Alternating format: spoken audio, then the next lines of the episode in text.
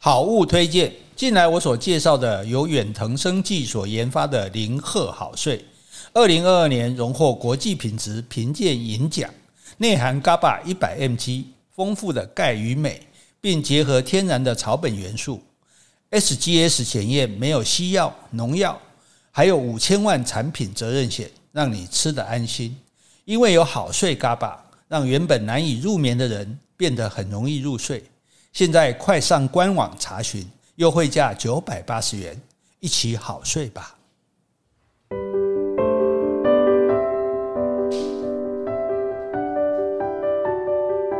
Hello，大家好，欢迎收听苦林巴拉巴拉，我是苦林，我是 Jessie，我们是 JK 二人组。哎，请问 Jessie 小姐，听说你的老公是一位作家？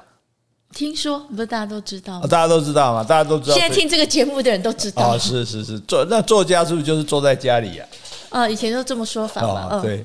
那作为一个作家夫人，哎，夫人 不用了，太客气了。哎，董事长夫人哈，总统夫人啊，作家总理夫人，作家只能当作家太太。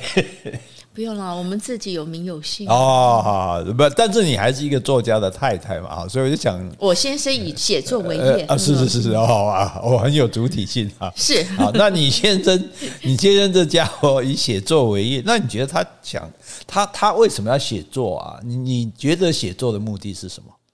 我觉得应该就是他比平常人更有细腻的想法或是感受。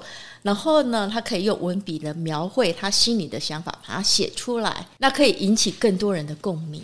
哦，所以你一直说他写作是有天赋的啊？我觉得应该是啦，哦、就像有人会讲话，那也是一种天赋啊。哦、好，那诶啊，写作不是为了名利哦，写作会有名啊，像你先生就很有名啊。是啊，你很有名啊！哎呀，应该应该有一点名吧？那 到处有人认出来，应该算是名吧？那么老了还有人认得，对不对？那那那，而且做不是为了可以赚很多钱嘛？你看畅销书作家都很有钱啊。对啊，畅销书啊，我到现在还没看过哎，是啊，还没看到你，我还没写过畅销书，我写上我生不逢时，我写畅销书的时代已经过了。问题是现在也没有几个人会畅销了。是啊，啊，所以所以大家都知道，写作不是为了名，不是为了利嘛。那为了什么呢？其实，诶、欸，倒不是说什么感觉到自己有这个，当然有这个能力是后面后设的条件，先决条件是他想要表达自己。嗯，对对。那表达自己的目的是什么呢？目的是影响别人。都想要影响。对，其实我们人都会想要影响别人，比如人家听我们的意见啊，或者人家跟我对我们感同身受啊，或者人家附和我们啊，哦，或者人家知道我们的情形，其实我们也想要告诉，就是我们其实都我们都有话想说了，但大多数人没地方好说嘛，嗯，只好说给另外一半听啊，另外一半已经睡着了，也不想听了，对对对，啊，然后朋友闺蜜说一说哦，但是如果能。自己有一个觉得不错的想法，能说给更多人知道，当然是很好的。哎，这样有没有一个点，像说也是在寻求知音，懂得你的人，其实懂你的话的人。对，其实所以在写作呢，在还没有网络的时代，我们写作就是为了让人家按赞啊。是啊，因为买一本书就是按我一个赞嘛，嗯、对，表示说他认同我这样。那那可是问题就是说，那为什么你们这这些写作人，为什么我要看你的书？为什么我要看你写的字？对，因为他通常我们会不会感觉一个好的作家，他会把你没有想到的说出来，对，对，或是我有想到，但是我没办法表达出来很完整。对，就是这两种，一种说啊，我都没想到原来是这样，嗯、对不对？是，有人说啊，对啊，对啊，就是这样啊，我说不出来。哎，阿里嘎供出来啊，对，我就是那种心情啊，对对对，我觉得这就是一种知音。是是是，就是说那种那种三更半夜出来，这个到到了那个。超商想要买自己最爱吃的那个东西，结果他最后一件已经刚好被前面一个人买走，嗯啊，那是什么样失落的心情 啊？那那所以另外一种呢，就是说把你不知道的世界呈现给你，嗯，也是啊，比如说写小说，你看哇。历史小说、武侠小说、奇幻小说的各种东西，那个世界根本我们根本不可能去接触，甚至想象的。没错。对，然后我们说，哦，原来是这样，或者说，哦哦，原来大师兄你干的是这个，你是做这样的事情啊，诸如此类，就是说可以可以扩大我们的视野，这样子。对，也可以满足我们的好奇心。对，所以，所以，所以写作来讲，就是其实我如果用一个比较那种文学性的说法，就是把你黑暗的天空放上一颗星星。把我的黑暗天对，空对，本来读者吗？对对，读者天空版是一片黑暗嘛，因为我们就小生活在我们小小的环境，是这个世界我们都看不见嘛。但是他那边咚一颗星亮了，哇！啊，原来那边有星星，对，那里有一颗星星，那里有一个我喜欢的，那里有一个我认同的，对，或者那里有一个我好奇的世界。然后东那边又亮，东又亮，然后我们读越多的星，就好像看到满天的，读越多书就好像看到满天繁星一样。哎，是不是这种感觉呢？也是有啊，开启一片我们想象不到的视野。是，所以作者是为你，作家是为你带来光明的人。嗯，好的作家。你干嘛一定要讲这种东西？对，好，那那所以问题就是说，那很多人就想说，那可是什么人才能当作家？这个很特别哦。你当律师，你要读法律，对不对？还要考试。对对对，你当医师，你要学很多东西。就当你当什么家，大概都要学那个东西，都要那个东西很厉害。但是作家哈，作家只要写字就可以了，只要会写字，对啊，会表达。对啊，以前我我记得我讲过嘛，我儿子小学的小一的时候，他们同学都在吹牛嘛。哦，我爸爸会看病，哦，我爸爸会开怪手，哦，我爸爸会什么什么。我儿子就说我爸爸会写字。大家就哈哈哈，大家都会写字。对啊，写字有什么好讲的？结果我爸说写字还卖钱。我儿子说对，可是我爸写字会赚钱。嗯，大家就肃然起敬了。怎么，怎么会写字会赚钱呢？哈，所以其实就大家发现说，以前其实也有一些大学的文学系、中文系，怎么会有文艺创作组？但是呢，也没有也没有，说作家不是教出来的啦，嗯，没有说我来教你，你就变作家的这样哈，所以这一点是个遗憾，就你没办法去学当作家，可是也是一个好处，就是你自己就可以自学成为作家，对，所以我们就简单的跟大家讲怎么怎么写作这样子，其实写作一点都不难，就好像说，譬如说我们。为什么？比如我们前几天讲客家话，为什么不会讲客家话？因为我们没有机会讲客家话。没错。我们英文为什么不好？因为我们没有什么机会讲英文。对。那你到了美国去生活，你非讲英文不可那啊！上英文也会很好。那同样的，就是我们也平常没有用文字来表达。嗯。我们习惯用讲的嘛。是。或者用文字，现在好一点，因为要传赖啊什么的。可是也大家都尽量。那是短短的。对对对对对。所以你就练习用比较多的文字来表达你比较复杂的想法。啊、你复杂，一定要复杂想法吗？就是我都没有复杂想法。有啊，你想法很复杂、啊。我想法很复杂。对，就对对，所以其实就是说，那就是练习使用文字啊。你越长，就你像我们研究教你，你就平常写杂记，你就没事就记一记。你不要说只是啊，呃，写一些什么流水账这样。你就今你就今天有什么感受？你看了某件事情什么的，你就稍微写一下你的想法，稍微写。你练习用文字之后，你就今天发现，哎，原来文字是蛮。好使用的，就像你以前你觉得你不会讲话嘛，就被逼着打鸭子上架。到我们节目之后，大家都觉得你讲的不错啊，对，那就是我到现在还不认为我讲的对，那那就是练习了，至少有比以前有进步，对不对？所以讲话可以练习，写字一样可以练习哈。那当然你在作文也可以练习啦，写字我也会写字啊。对，我说的写字就是写作啦，写作也可以练习。那但是你说那我没东西好写，所以你要多观察。哎，你要特别看看看，譬如说现在哎，到处开了黄黄花风铃木，然后掉下来那个花花朵，真的就像一个风铃一样。所以，所以这些就是啊，或者说你看到路边在卖菜的老太太，哎，你看她就那几样菜啊，你想说她这样卖一天，那她她为什么会出来卖菜？那她是不是生活有困难，或者说她只是闲得无聊？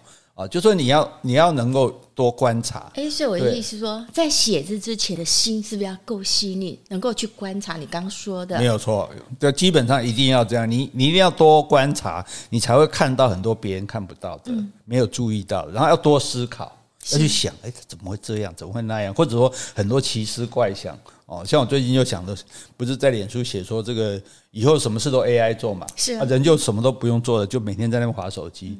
AI 就觉得说这些废人就把人灭掉了，结果把人灭了之后，AI 也没有工作可以做 了。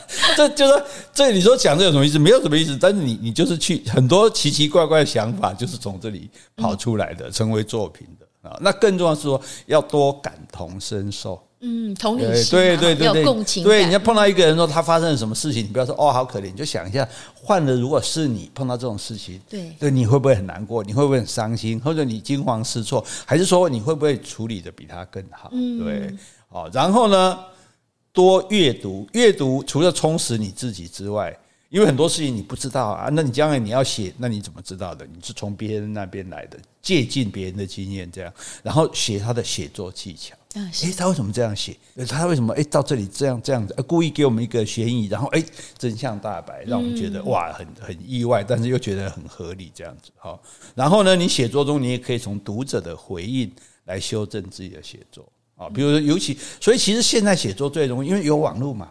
对，你就每天在网络 po 一篇文章啊！你现在想要说找出版社主动来找你出书，或除非你去参加什么文学奖啊，否则最好的机会就是在很多作者都在网络写写，读者越来越多，布洛克，对，布洛克越来越多的时候，大家就出版社就来找你出书了。对啊，那你也可以从读者直接可以反映。我们以前写一本书就写完了，出版社说要出就出了，出了好卖我们就知道写得好，不好卖我们就知道说读者不喜欢。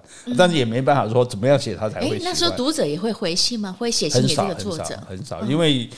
还要出版社来转啊什么的，不不像现在，你写一篇直接马上底下留言一堆这样子，所以其实这个时代是最适合写作的时代。你就每天给他写，看大家的反应，然后再继续的写，继续的写，写习惯了，你就会写的，然后写的受欢迎了，就有人来找你出书。是对，而且你出，而且然后呢，现在 Chat GPT 可能写的也很好了。其实大家如果注意到，Chat GPT 有一个最大的问题就是它没有创意。它没有创意，它没有想象力，他不可能有想象力，因为他的智慧只限于说，我就是可以把现成的东西用很厉，就是很完整的方式表达出来。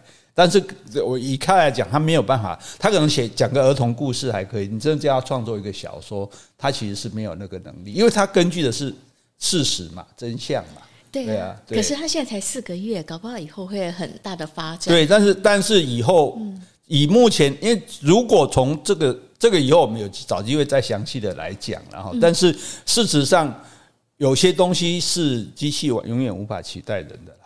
哎呀，就是有很多细腻的东西，那是那，譬如说我最近看一个句子，他说那个他说那个咖啡店的老板啊啊，然后。虽然没有什么表情呢，但是偶尔在笑的时候，就会在眼角堆起那个温柔的皱纹。皱纹，对，我觉得那个句子就非常，哎，就有画面感。对，就非常画面感，而且非常就是你就可以，哎，一句这样一句话就可以描写的非常传神。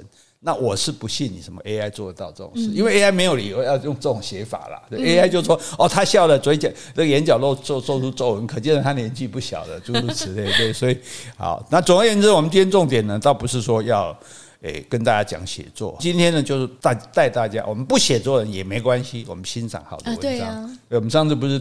看了两篇林荣山得奖的小品文嘛，对不对？还没看完，而且我另外又找了一篇也不错的哈。所以今天等一下我们回完信之后，各位就可以在这个 Jessie 柔美的朗诵声中，以及我们激烈而热情的讨论中，有 所有所。我可没办法激烈又热情的讨论。你这负责热情，我负责激烈，我可以有所有所收获。好，你讲一遍。有所收获，国语比我好。好，来来，我们先回去。好，呃，今天呢，我要先感谢三位斗内的听众。好，第一位是幸慧。好，这幸慧同学呢，在上次去年呢，你在高雄办演讲的时候，他刚好坐在我旁边，所以呢，他这次他私讯给我，他说小小奉献给贤伉俪还有弯弯哦，因为他斗内给我们，他说可以点菜吗？可以说说关于品茗或品酒之类的话题吗？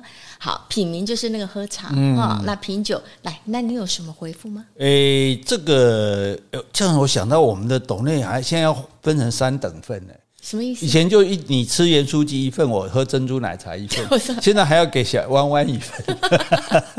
我们代替弯弯谢谢新会。好，那这个。品茗这点，因为我喝茶会睡不着哦，所以我基本上我就喝咖啡，但不喝茶，所以喝茶的部分比较困难。有机会我找那个很会喝茶的人，很懂茶道的人来跟大家讨论哈。那至于酒的部分倒是可以讲一下，品酒很简单嘛，是啊，品就三个口嘛，就酒拿起来喝三口就是品酒，这样就算了吗？你竟然糊弄过去吗？哎，没，但是这三口酒喝三口就知道好不好。所以第一口怎么喝，第二口怎么喝，第三口怎么喝，大家都没有想到这个品的用意。这种我们是波动呢，也这样跟你讲哎，没有，这改天专门做一集跟大家讲哈哈，怎么可以三言两语就讲完？酒这么大的学问，对不对？从全世界所有民族，然后自古以来没有，除了现在伊伊斯兰都没有不喝酒的民族哎，对啊，所以大家都爱喝酒。那到底这酒是怎么来的，对不对？怎么怎么呃，应该我们要讲酒的。人类历史上酒的起源与流变及其真正欣赏与使用之方法。哎呀，要改硕士论文了是吧？看看，现在现在写论文，现在 现在那个 Chat GPT 就我叫 Chat GPT，我们不用写了，不用写了哈。好，来下一个。好，再来一位是于荣，他说听了苦苓贤伉俪讲述二二八历史，颠覆以前国民党的洗脑教育。让我有重新对台湾先人们流血反抗独裁的认识。谢谢苦林大师贤伉俪，好，谢谢你。好，谢谢。我们那个二二八也刚过不久哈，所以其实我觉得我们我们也不是为了要挑起对立跟仇恨，但是你不能假装一件事情不存在。是哦，你今天你被刀砍伤了，你就要记得，你要你不要你不必去遮掩这个伤疤，你要告对着这个伤疤，然后告诉自己说，我下次不要再发生这种事，不要再被刀砍。嗯这是我们读历史的目的，所以我们要了解真相。如果是掩盖真相，那这个这件事就大家都没有办法过去。哎，安妮，好，好，而且今天我们录音刚好是二二八当天。好，接下来小强他说：“感谢声优二人组带来精彩又富有知识的内容，很厉害的是能把我觉得很无聊的《红楼梦》说得很精彩。一些历史事件，我知道国立编译馆都不敢说出真相。”借由主持人带出有趣的历史事件的始末，让我重拾兴趣。优美的歌声让我听了余音绕梁三日不绝于耳。感谢两位，谢谢。哦，我们我们什么时候变成声优二人组了？声优是什么？你知道吗？嗯，声音很好听吗？不是不是，就是负责配音的。哦，真的吗？哎，对，就是比如说哦，动画影片那没有人讲啊，就有人来负责配音。配音的人叫做声优啊，演戏人是那个所谓女优嘛，优，那声优就专门负责配音的这样，哎，所以哎，喜剧的艺术，但是当然我是把它解释说我们的声音很优啦，所以叫做声优。对，好啊啊，他后面说什么就忘了。啊，我们只听到声优二人组，让我两语三日啊。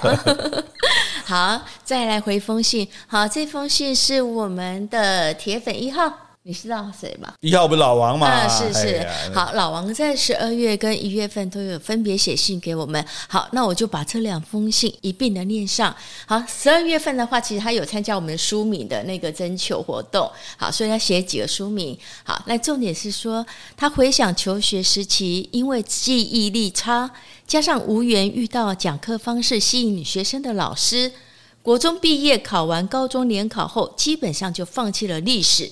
地理等需要大量记忆的科目，尤其当年的历史地理课本内容大多只谈中国，几乎不谈台湾。近二十年来的求学路上，我可以算是社会科学的绝缘体。听完苦林老师的二十集台湾史，让我有机会用不同以往的角度重新认识台湾。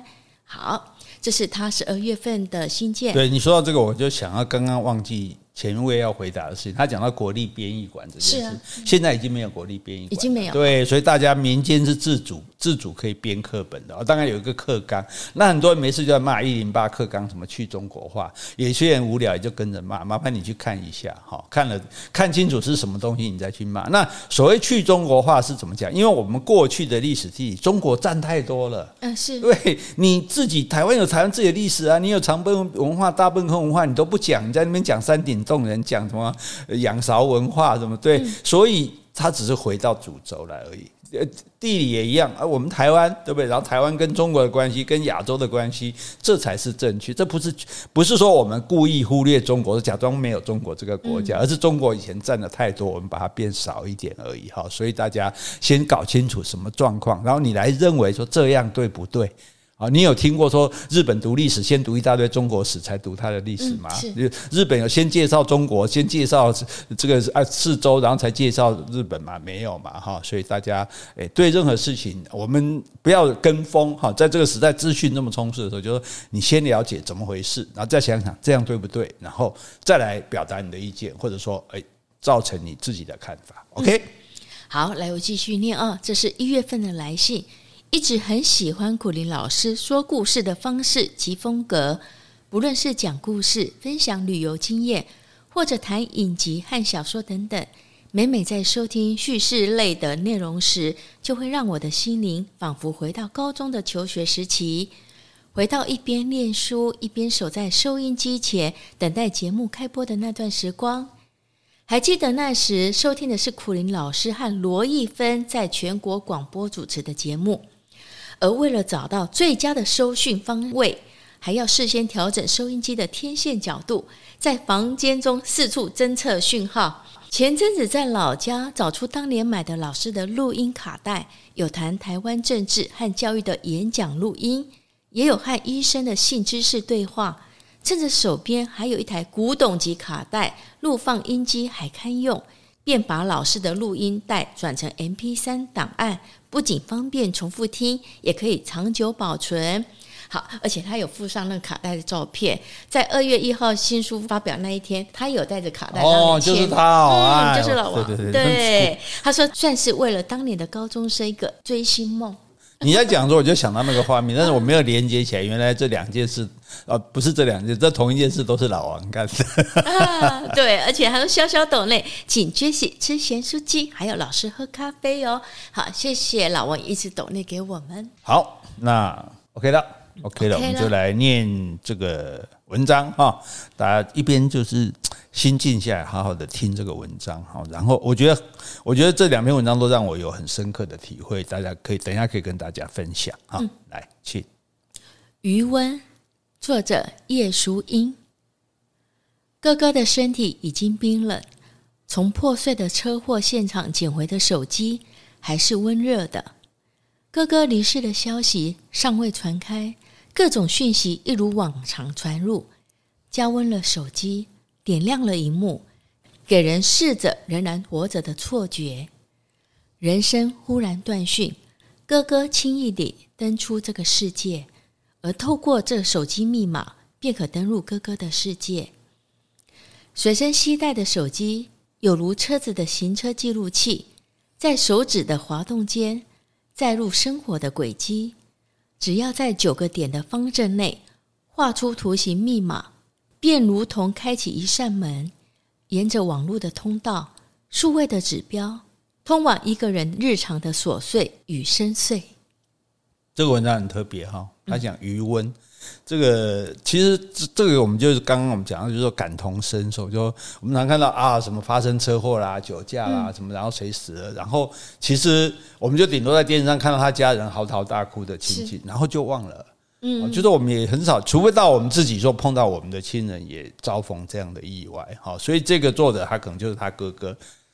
车祸嘛，出车祸捡回来一个手手机，尸体已经冷了，手机还是热的，哎、嗯欸，所以这这个余温，你看他就很有，他手机是热的。那手机是热的，不只是说这个手机的温度，而是说，因为大家都还不知道哥哥离离离开这个世界，嗯、所以手机对不断的有讯息进来啊，有什么脸书啊，有什么的这个各种这种东西啊，各赖啊什么都会进来，这样。所以如果你只看这个手机，你会以为他还活着。对对，这所以也换句话说，对这个世界而言，大家都以为他还活着。嗯，哦，然后所以他讲一句，我觉得他解决非常好。人生忽然断讯，哥哥轻易的就登出这个世界。嗯、你看，我们在手机里我登出就没有了嘛，对不对？对，然后现在哥哥自己就登出了。好，所以那这个可是，如果一个人他离开这个世界，那如果我去进入这个手机，嗯，我就可以看到他的一切。对他的生活轨迹，对对对对，他每天干嘛啦？他跟谁吵架了？他跟谁比较要好了？他特别关注什么东西啦？然后他哎，这个种种，甚至他是，可是搞不好他对我的抱怨都有在里面，都 都都有可能。就所以，他是一个人的日常很琐碎的事，可是也可能是很深邃的事。哦，说不定他有一种特别奇怪的嗜好，不为人所知的，我在他的手机里面发现了。所以，作为这个妹妹，应该会很想要去看嘛。我觉得不一定哎，你不会吗？如果我觉得隐私吧，嗯，可是他已经不在了啊。对，就是他不在，我还是尊重他吧。不在了，我更想知道说，我因为我现在无从再得到更多他的新的讯息了，所以我就想看看，或者说他手机里有什么未完成的愿望，我去帮他完成啊。或者我可以利用他的手机来通知他的朋友说，呃，哥哥已经不在了，可能已经登出这个世界了，这个网络了。因为我之前我也收到一封朋友女儿的 line，她是用她妈妈的手机跟我讲说，妈妈已经不在了，所以我想，如果唯一我会使用的话，大概就是这个功能。哦，好，那我们再看看这个，他接下来他继续怎么讲啊？但基于尊重隐私，我没有这么做。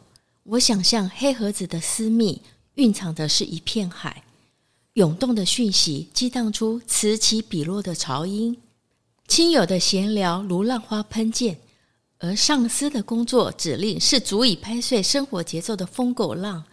点开相簿，便潜入海底，缤纷的照片如热带鱼群在透光的深蓝中旋舞，展演着那些被定格的人生切片。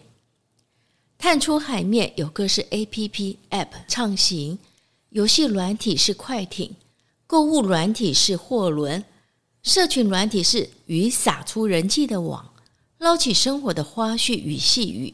而今这片海已日渐沉寂。哥哥还在我的手机里，电话联络人有他的昵称，相簿有他的身影，通讯软体有我和他的对话。日子一天一天过去，哥哥的 LINE 头贴在版面上不断往下沉，生命在退潮，那是哥哥渐渐远离的背影。不甘的念头一起，丢讯息给哥哥，试图将他从深处打捞上来。时却不知要输入什么，于是随手复制了哥哥传给我的最后一则讯息，按下 Enter，浮上来的是：“我今天晚一点下班，不用等我吃晚饭。”而这讯息的左下角再也不会显示已读。这就是我跟你说，为什么 ChatGPT 没有办法写文学作品的原因嗯，你看，他说他想象哥哥的这个黑盒子手机里，但是他把它比喻成一片海啊，手机对对，手机里怎么是海呢？他就说，那海里面这些。讯息要涌动的这些讯息，就好像是此起彼落的潮声。我们听到海潮的声音，就像咚咚咚咚咚咚，对不对？一个一个的讯息。然后亲友的闲聊，那当然就比较更大一点，浪花的喷溅，好，喷口水嘛，这里喷一下，那里喷一下。上司的工作指指令是足以拍碎生活节奏的疯狗浪，疯狗浪，这很讨厌的。对，而且是忽然来的嘛。上司半夜说：“啊，你来给我我来加班，或问你什么事情，你就是讨厌那个疯狗浪。”所以这个描写非常的生动。对，好，从潮音到浪花到这个疯狗浪这样，他说：“那点开相簿，你就潜入海底，嗯，缤纷的照片就像热带鱼群。对你，你如果你进去看手机，哇，里面就很多很多照片，各式各样的，对，就好像很多热带鱼，可是你也不太看得清楚。所以他说，展演的那些被定格的人生切片，因为它不是一连串的嘛，所以它这里一部，那你可能就啊，这里一个就跟风景的，这里是一个是同学聚餐的啊什么的这样哈，那更精彩就是说。”探出海面有各式的 app，哎，你看这比喻多好。游戏软体是快艇啊，对，玩的很快嘛，对不对？那购物软体是货轮，承载很多货物来的，对不对？然后社群软体就是撒出去的渔网，因为我们就撒出去看有谁要加入我做朋友啊，对，就好像我捞到什么鱼一样。所以，然后这片海已日渐沉寂，因为不会再有游艇，不会有新的不会再有货轮了，再不会再有渔网了。所以用你看，用不同的。浪花来比喻里面的情形，再用不同的船只来比喻这个这个这个一个软体社群软体里面，或者说这个手机里有的东西，这就是文学的笔法，对不对？这这写我觉得好厉害啊，这很有画面。写作文是绝对不可能这样写的啦，对，好好这些比喻已经很厉害，然后更厉害就是说，哥哥还在我的手机里啊，对，可是一天一天的感觉，因为后面就不再有更新了嘛，不再有那种，就觉得说。好像你看，他哥哥渐渐远离的背影，对，他的生命好像在退潮，所以他不甘心，他就丢讯息给哥哥，想要把他打捞上来。你你要沉下去了，我我我要把你捞回来，我不希望你真的离开。虽然呃肉体上你已经离开，但是我感觉精神上、心情心理上我不愿意离开。所以，但是也不知道输入什么啊，总不能问说哥哥你还好吗？那边会不会冷啊？有没有借衣服穿啊？这样，那结果他就随手复制哥哥的讯息，讯息是什么？我今天晚一点下班，不用等我吃晚饭。这句话非常的悲伤，嗯，就表示什么？表示就是一个意外嘛。对，前前一分钟还在跟我说不要等他吃晚饭，后一分钟传来说已经出事死了，车祸了。对，再也不会回来吃晚饭了。是为什么用吃晚饭这一个？这当然这可能是这事实，但是也可能是作者这样子的安排。就是你看，本来一个就是。随时会回来的人，他再也不会回来了。对，对他不用等我，你现在你现在等不到他了，真的是等不到。对，而且他说，尤其最后一句，这讯息的左下角再也不会显示已读。嗯。哦，这个这是很伤心哎，这个，对对，所以你都可以体会到那种伤心。说这个，当你那么亲人，他再也不会回来了，再也不会传讯息给你，而且也再也不会读你的讯息。嗯，所以我觉得这是非常动的。因波迪亚公靠也靠北靠步啊，痛哭流涕啊什么的。可是这样子清清淡淡的描写，更显现出深沉的悲伤。没错，这就是我们作家厉害的地方，很厉害。因为我也会想到我的情形，嗯、像我也有亲友，就是亲戚还有朋友，他们等于说已经离开这世上了，但是我还有保有他们的 line，就是我时不时还会看到他们的头像，虽然就是你要可能特意画，那我觉得我好像也不会把它删除掉，嗯、因为我总觉得当我看到你的头像时，我会想到还有你这个人曾经在世的时候跟我有的来往，那我会觉得我还是很怀念你。对，就是我们还是把它放在心里面，就好像我们还是把他的头像放在手机里面，虽然我们永远也再也接不到他的讯息一样。好，好，我们再看最后一段。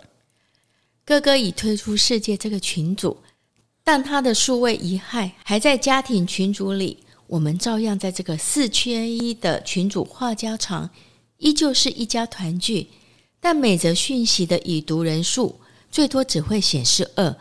消失的数字三是家人不愿正视的疼痛，也是幽灵人口的不在场证明。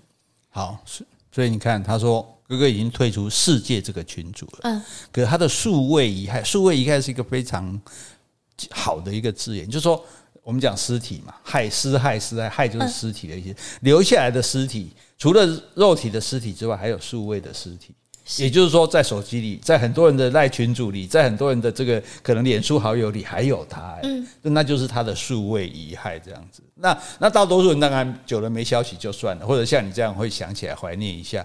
可是你看，所以他又再一层的写他们的他的悲伤。他说：“我们照样在这个四，本来他们这个群组可能家人就四个人嘛，对，好四个人，然后缺了一个，还是在里面话家常。”嗯，还是一家团聚，就想到今天怎么样啊？哦，过节放假去哪里玩啦、啊？种种事情。可是呢，已读人数最多只会显示二，因为四个人只剩三个了。不管谁发，都只会有两个人读。消失的数字三，这个是家人不愿正视的疼痛。嗯，没错。对，你就你就做，你因为你每次都看到已读三嘛。对对，以前都是三吗？而且已读二啊。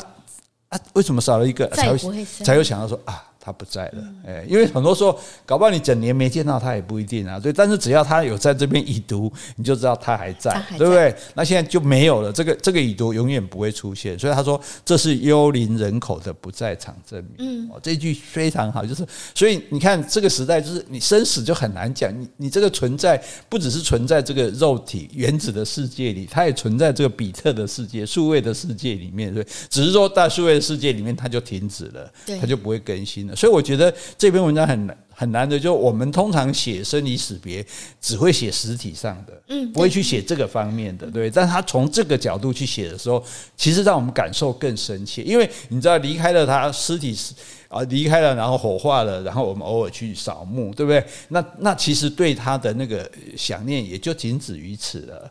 或者说睹物思人，家里面看到还用的东西，对，所可能所以才有人要请遗物整理师嘛，自己没办法处理。可是在这个时这个时候，在这个世界世代里面，你却时不时的就会，你看，你每次跟家人在群主赖的时候，就会想到少一个人，对，你也不会把他拉掉啊，说哦他不在了，把他拉掉。所以这个这种无奈的被因为意外被迫接受失去至亲，然后又对他念念不忘，而他又好像处处又。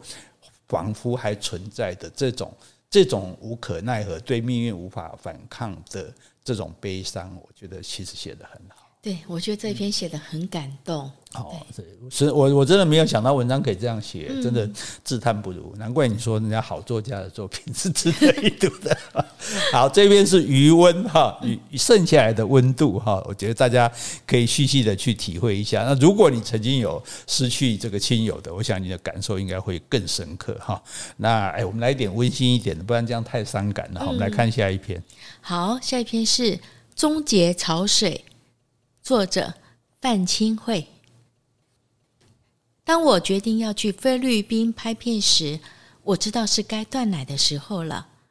打从孩子一出生，那股源自身体的潮水就从未止息，其澎湃奔腾之势，让你无法远离宣泄释放的对象，否则饱受煎熬，痛苦难耐。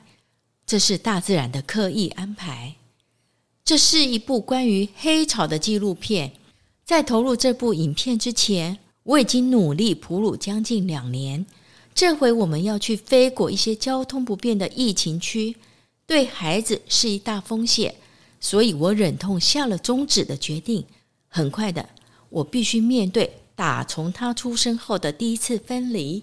好，这篇叫做《终结潮水》哈，那她是一个女生嘛，她去拍这个黑潮的纪录片，是个妈妈嘛？对，妈妈。那我简单介绍一下黑潮哈，黑潮又叫做日本暖流，我们也常常听到，大概以前地理一定有讲啦，就是那个它世界上第一大洋流是墨西哥湾的暖流，第二个就是大太平洋的洋流，是从菲律宾开始穿过台湾的东部，沿着日本往东北流，然后会在那边碰到南下的另外一个潮，叫什么潮？亲潮，黑潮跟亲亲爱的亲，哎，然后再汇入北太平洋这样。那黑潮因为它会把热带的温暖温暖的海水带往寒冷的北极海域，那把冰冷的极地海水温暖成适合生命生存的温度，等于说热带水它烧嘛，爱抓起来啊，亲潮改冷最抓起来，啊，烧最冷就套套哎，哎比较合适，就比较富有营养，比较适合生存，它就会有很多的鱼类。哦，那为什么叫黑草？因为它里面的杂质、营养成分比较多，嗯啊，比较少也。杂质比较少，所以阳光穿透过水的表面以后，比较难射回海面来。哦，是对对，所以看起来看看着看暗看哦。有时候我们看，如果到东部海边看比较远的地方，海就是比较黑的。那黑潮的流速很快啊，所以船如呃鱼如果跟上这个黑潮，就等于搭到快速公路。哦，是，对对，它就可以游得特别快这样。所以回游性的游鱼类，有些鱼它是会回游的嘛。嗯，对，就是从出生啊到生。交配的地方，再然后再回来，像鲑鱼啊，或者是像鳗鱼，它是反方向的回流一样，它都有一个可以快速的路径向北方前进。所以在黑潮的流域中，就可以抓到很多为数很可观的回鱼性游类，像我每年去抓黑尾鱼，有没有？哦，尾鱼季啊，就是都在这边。对对对对对，这些这些鱼就是从从这个，而且这些鱼它会吸引那。还有，为了要吃这些的鱼，会有更大只的鱼来，所以对对一起抓的。但最近我们尾鱼为什么越抓越少？因为菲律宾人以前不知道尾鱼的好处，他是从菲律宾开始的嘛，嗯，所以现在菲律宾人也开始抓了。是好，那好，我们大概了解，那为什么他刚好就是他讲到一部关于要去拍黑潮的纪录片，那哺乳哺喂了小孩两年的奶，那这个时候因为去菲律宾比较。毕竟不是很安全，又是疫情，对对对，然后所以他就要让小孩断奶，嗯，断奶。那他在他的形容，那个奶水就像源自身体的潮水一样哦，真的奶量丰富的人，其实我们以前也都看过，也有点尴尬的画面，就是那种怀孕过的女生。所以为什么现在说要设哺乳室、挤乳室？啊，对对，因为不然的话，它真的会溢出来，就是胸部都会看到湿湿的这样。哦，当然这没有什么好丢脸，可是终究是尴尬跟不方便，所以有的有的，你看有些我也看过影片，什么那妈妈很辛苦，就是上班一下子一，然后比如说公司虽然有那种托育的地方，可是你大概几个钟头你要跑去喂奶，嗯，对，不是不只是小孩饿，你的奶会胀，会胀，对，所以不然你就要挤乳，就是要把它挤出来。那以前都很可怜，跑到洗手间去挤，对，那现在就有这种哺乳挤乳室，你就可以把奶挤起来，有的就。收起来，冰起来，然后回家再给小孩吃，这样这这个哦，所以他讲的这个潮是身体的潮水，那这个黑潮是大自然的潮水啊，它有它有这样的一个用意在哈，所以因为你看它的题目叫做什么？题目叫终结潮水，所以它是有用意的哈。来，我们再看下一段。经过一整天的旅途奔波，当天夜晚，我的身体已经开始感受到十分饱胀的压迫感。我在马尼拉的一间小书店打电话回家，话筒传来了孩子高分贝的哭闹声音。就在黑潮的彼岸，我经历了一个极为难受的夜晚。两年来，身体承受的惯性竟面临全面封口的窘境。我感觉到那股潮水的徘徊与焦虑，却只能束手无策，任由两枚灼热的巨石挂身，熬过整个无眠之夜。菲律宾是黑潮的源头，而我却要在这里终结我的潮水。第二天工作才刚开始，面对一切的繁琐，那股暗流却仍在我的胸前打转。突然，我发现那种即将撕裂的紧张边境，居然稍微舒缓。忽然间，一股瘟疫横陈，往下一瞧，才发现上衣已经湿了一半。原来伏流溃堤，自寻出口。我犹如身陷炼狱，却不敢自意表态。同伴们小心地问我：“不舒服吗？”我脸上必画出数道阡陌，众人也了然于胸。哎，这边我想讲一下，是我刚念了这句：“我脸上必画出数道阡陌。”我这样子念话，可能听众可能不了解。这个“阡”呢，是左边一个耳朵，右边是一个。一千两千的千，嗯、那陌的话一样是左边的耳朵。陌生人的陌，对，陌生的陌。嗯、这个阡陌呢，其实就是以前在田间用来分田界，就是田与就是田埂啊。对，田与田之间的小路。嗯、那南北为阡，东西为陌。其实也有说法是东西为阡，南北为陌。不过总归句啊，就是划分你刚说的田埂，就是田间的小路。其实他如果直接写脸上画出三条线。大家就懂了，但是可能就是阡陌，他在看的时候会比较对，所以文学上这样会比较动人，所以要阅读嘛。那如果你用听的，嗯、那我们就嗯，就是你就写呃，你就当做听作说，就是他有数道泪痕，对对对对对，好好。嗯、那可是这这里有有可能大家会有一个小问题，就是说。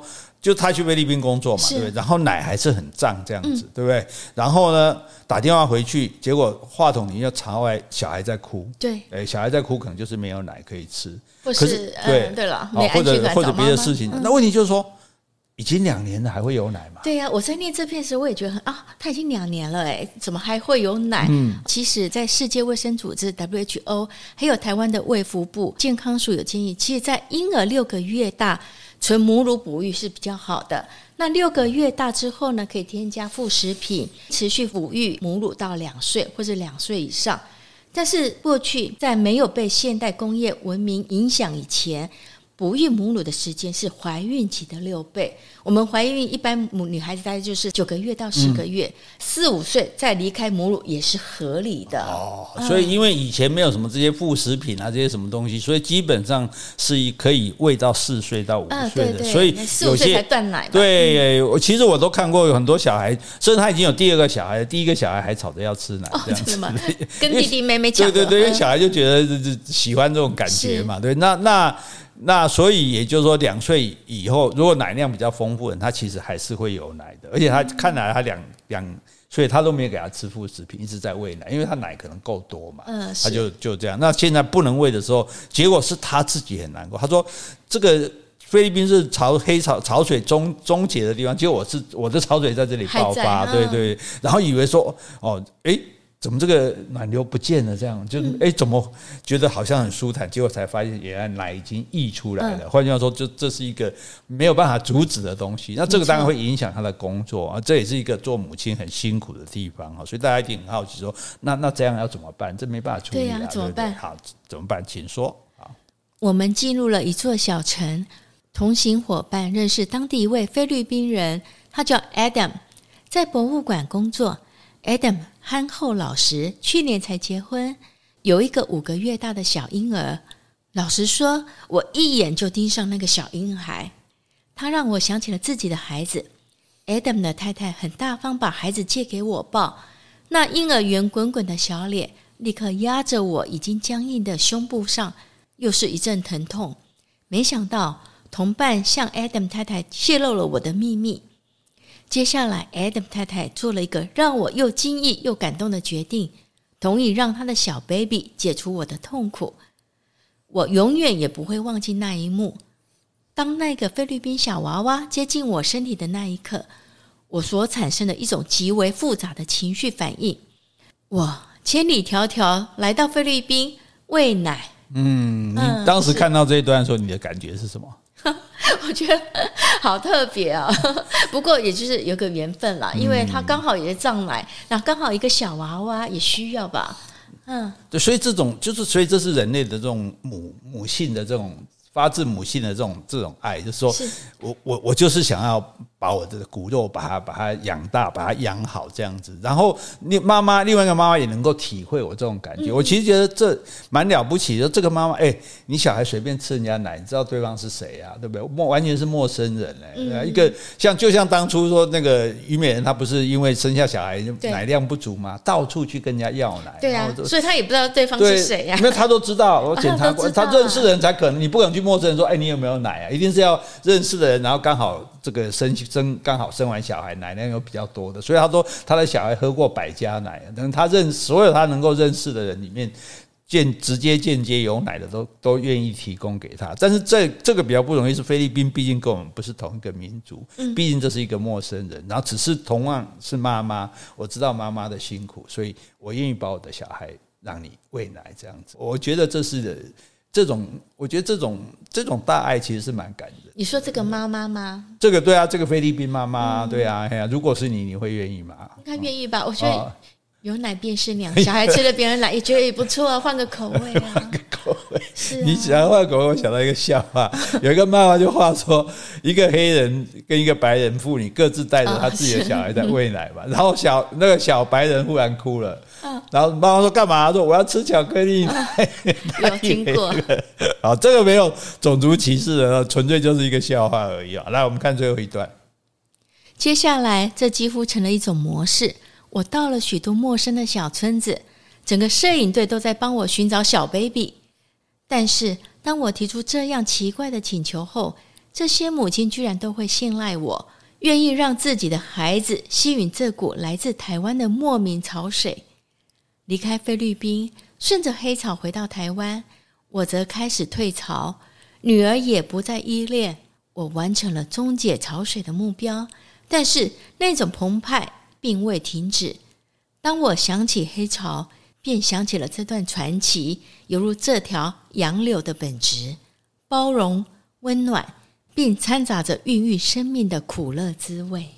所以结局非常的有趣哈，还不是一个人而已这样，寻到处寻找小 baby。对啊，就你就想这一群摄影工作队的人员啊，在这菲律宾的小山村里面啊，对不对？一边做这个研究工作，一边拍片啊，然后一边说：“哎，你你们这有，因为要先看 baby 嘛，妈妈看不出来啊，先看，哎，这小孩还很小。哦，那他妈妈可能还在喂他奶，哎，然后再去找到妈妈，然后我都我都很难想象，他可能还要请菲律宾人翻译。”然后就用达嘎洛的话跟他们讲说啊，不好意思，我们这边有个妈妈，她因为这个小孩没有带来，然后她奶水很多，很很胀奶，然后那可不可以让你的小孩帮他让他喂奶系这个帮他解解决这个这个困难这样子？哎，所以我觉得这一点倒蛮难的。他说这么奇怪的请求，每个人都接受。嗯，所以我可以感觉到那那那里人真的是很纯、很单纯的一些人，对，啊、对不对？不然一定多少难免有一两个人说：“我干嘛要要那个，对不对？”那你要很奇怪，我小孩干嘛不像你说，哎，换个口味也好。对啊，我觉得有人愿意这样子分享，那不是很好？就是因为你是一个很单纯，因为我们并没有缺奶，像以前的人自己奶不够的时候，那有钱人他比如说说请奶妈，对啊，请奶妈。其实请奶妈对那个奶妈来说，他的小孩就要丢在家里没有奶吃，哎。你知道吗？一种爱假逼恋啊，假其他米家，其实对那些奶妈来讲，他们自己其实是很难过的。他也不可能把自己做自己喂喂，再回家去喂自己小孩啊，对啊。所以等于说，这些人全部都自动成为他的奶妈。嗯，对，都都，而不是 他成为他成为这些小孩子的 奶妈。对对对对对，这个拍黑潮电影的人跑到的菲律宾去，成为很多人很多小孩的奶妈。那 因为还有很多干儿子干女儿。对对，所以我我。觉得这一点让，让我感觉到那里的人的这种单纯、那种朴质、善良，说好啊，好啊，那就也没有说哎，那那我什么好处，或者说哎，你要拜托我或什么的，就大家都很乐意这样子去做。所以他讲说，让自己的孩子吸引这股来自台湾的这个莫名的潮水，这样子啊。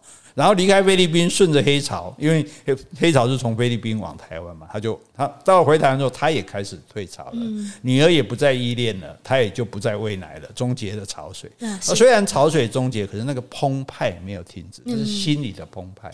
我觉得如果作为这个妈妈，我会觉得很感动。对呀、啊，你说怎么就一个第一次是巧合，对，或者说运气好，或者说哎，人家爱爱于情面。可是接下来那些人都完全没有，就是哎，大家愿意都愿意这样子做，所以他就最后他讲，他说：“当我想起黑潮，就想起了这段传奇。”嗯，真的是很传奇。然后他这这个就好像这一条洋流的本质。所以我们刚刚为什么要特别介绍一下黑潮？因为黑潮本身就是很包容的，嗯，什么东西我都接受，所以它才会有那么多鱼类嘛，因为它非常的丰富嘛。然后呢，它是很温暖的，哎，它是从热带来温暖的，又包容又温暖，而且掺杂着孕育生命的苦乐滋味。苦，你看我这个。不能喂奶、胀奶，这很苦，对不对？但是有人让我喂他的小孩，我又有这个乐，这就是生命的苦乐嘛。所以他把这个从身体出来的潮水跟大自然的潮水做一个结合，嗯，是对，然后写出这样的文章。要不然我就想说黑潮，黑潮该理解。然后我就我当初看的时候想说，哦，黑潮这文章可能很深哦。结果一看看怎么怎么写，写了半天在喂奶啊。但是哎，他这样一解释的时候，你就觉得哎。真的是蛮不错，所以这就是文学动人的地方。就文学为什么我还是说那家伙写不出文学来？就因为文学要使用很多的比喻，很多的象征。这个东西不是用资料可以查资料可以查出来的。对，不是说你可以怎么样学习来。这这就是说作者的这个创意。所以你讲写作需要一种天赋，也我也承认，我就是缺乏这种天赋。你缺乏吗？我缺乏，所以缺乏，所以我所以我没有写出多是多，我没有写出真正好的，这足以令人赞叹的作品，这个我们要自己承认哈。但是因此，我们就觉得读到好的作品的时候，我们就觉得更感动，更希望能够分享给大家。好，所以那今天呢，就请大家细细的品味这两篇文章。如果大家还想看到更多的话，哎，现在还有林荣山文学奖的得奖作品，还有在。供大家索取，哎、欸，你只要这个这个，哎、欸，去信跟他要，他就会寄来送给你，好好的欣赏。我觉得这些文章，你看我们介绍到现在四篇嘛，其实读起来都很都很有意思啊，也很感人啊，然后写的也很好啊，对不对？啊，希望大家这个，哎、欸，虽然我们迫于现实哈，这个年假结束了又要上班，但是，哎、欸，这个我们毕竟不要忘了诗与远方。对，我们天空又亮了四颗小星星了。读了四篇文章之后，好，我们今天就讲到这里。好，如果你觉得还不错听的话，请你给我们留言，或是寄 email 给我们。不管是加油打气、发表感想、提出问题，或是想要点餐节目内容，我们都很欢迎哦。还有还有，诶，抖内给我们，我们也是很欢迎的哦。好，谢谢你，拜拜，拜拜。